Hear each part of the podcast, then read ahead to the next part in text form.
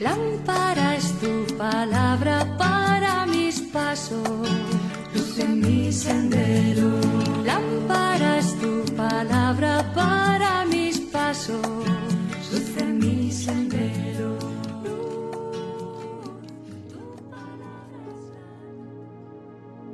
Del Evangelio según San Mateo capítulo 1 versículos del 1 al 16 y del 18 al 23. Genealogía de Jesucristo, hijo de David, hijo de Abraham. Abraham engendró a Isaac, Isaac a Jacob, Jacob a Judá y a sus hermanos. Judá engendró de Tamar a Fares y a Sará. Fares a Esrón, Esrón a Aram, Aram a Aminadab, Aminadab a Nazón, Nazón a Salmón, Salmón engendró de Rahab a Bos, Bos engendró de Ruth a Obed, Obed a Jesé, Jesé engendró a David el rey. David de la mujer de Urías engendró a Salomón, Salomón a Roboam, Roboam a Abías, Abías a Asaf, Asaf a Josafat, Josafat a Joram, Joram a Osías, Osías a Joatán, Joatán a Acaz, Acaz a Ezequías, Ezequías engendró a Manasés, Manasés a Amós, Amós a Josías, Josías engendró a Jeconías y a sus hermanos cuando el destierro de Babilonia.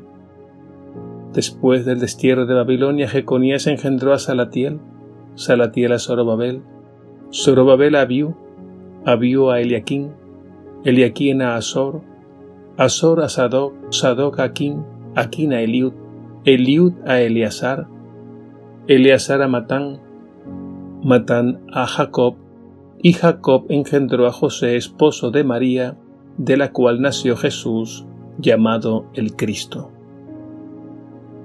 El nacimiento de Jesucristo fue de esta manera.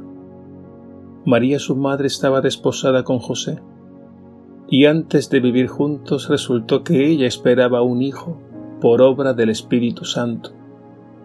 José su esposo, que era justo y no quería denunciarla, decidió repudiarla en secreto pero apenas había tomado esta resolución, se le apareció en sueños un ángel del Señor que le dijo, José, hijo de David, no tengas reparo en llevarte a María tu mujer, porque la criatura que hay en ella viene del Espíritu Santo.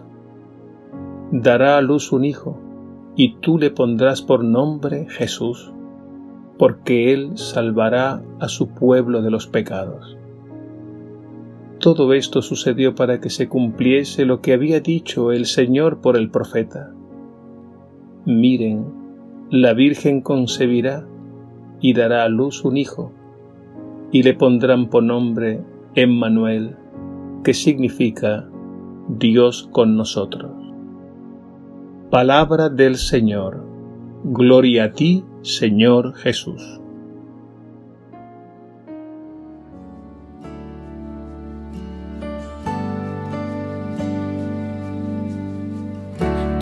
caminar.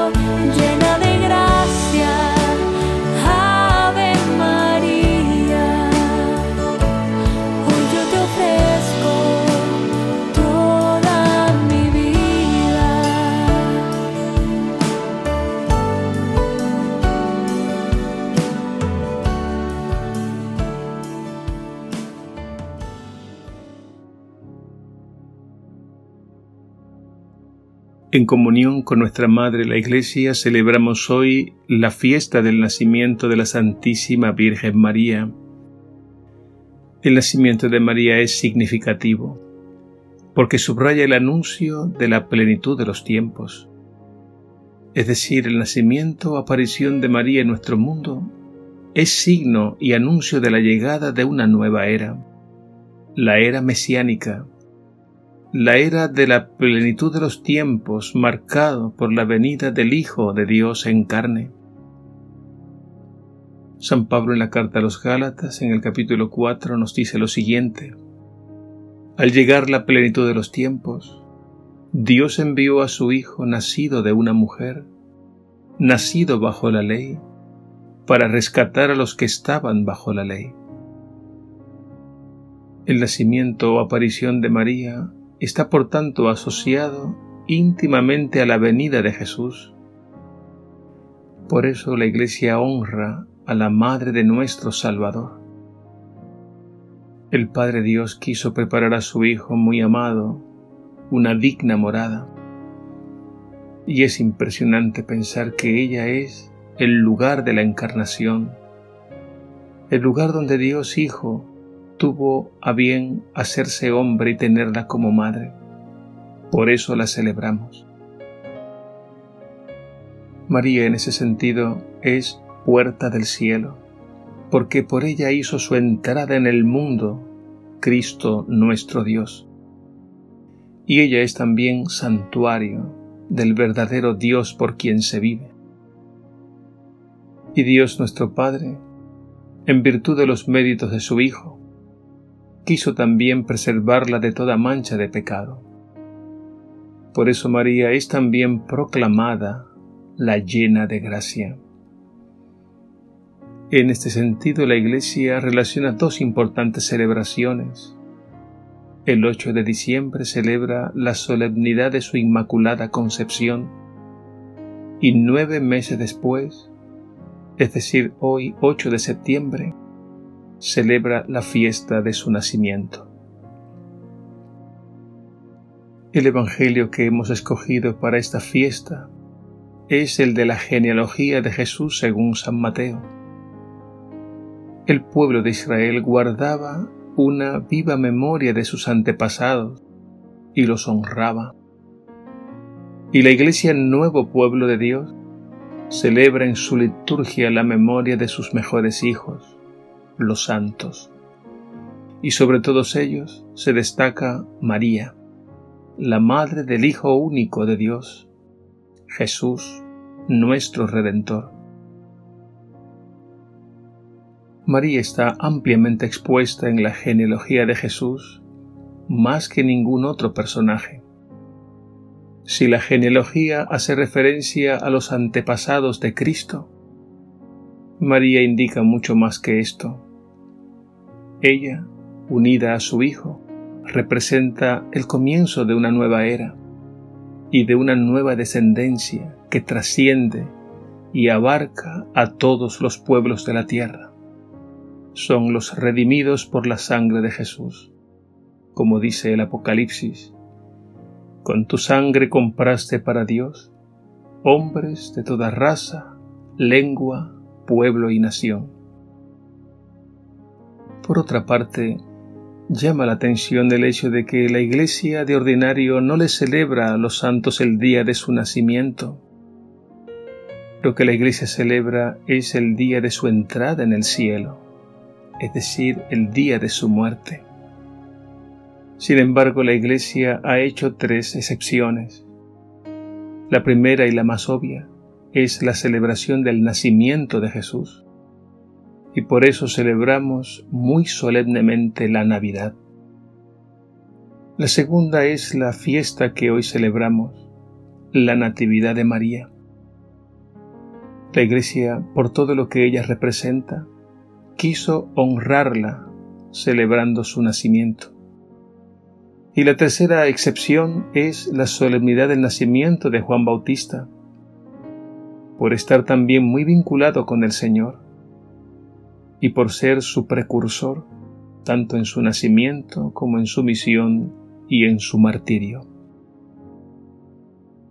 María está tan unida a Jesús, tan asociada a la obra de la redención de su Hijo, que la Iglesia en la liturgia hace una especie de paralelismo de comunión entre Él y ella. Por ejemplo, al celebrar el nacimiento de Jesús, celebramos también el nacimiento de María. Al celebrar la solemnidad del Sagrado Corazón de Jesús, celebramos al día siguiente la fiesta del Inmaculado Corazón de María.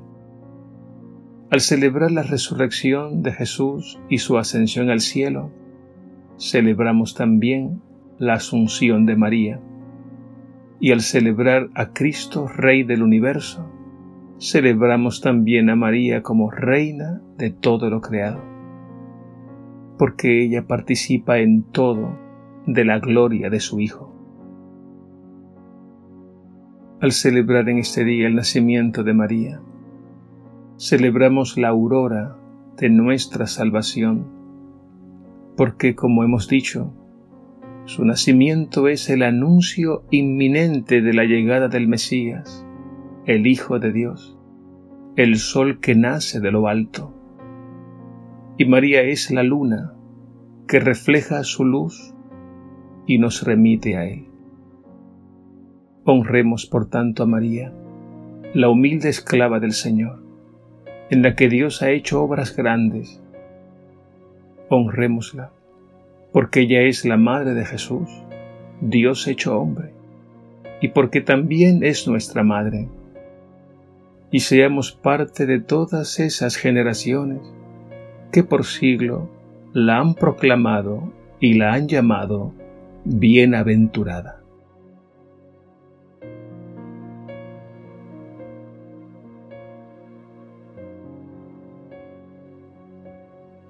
María, Madre de Jesús y Madre nuestra, tu nacimiento fue anuncio y profecía de una nueva era en la historia.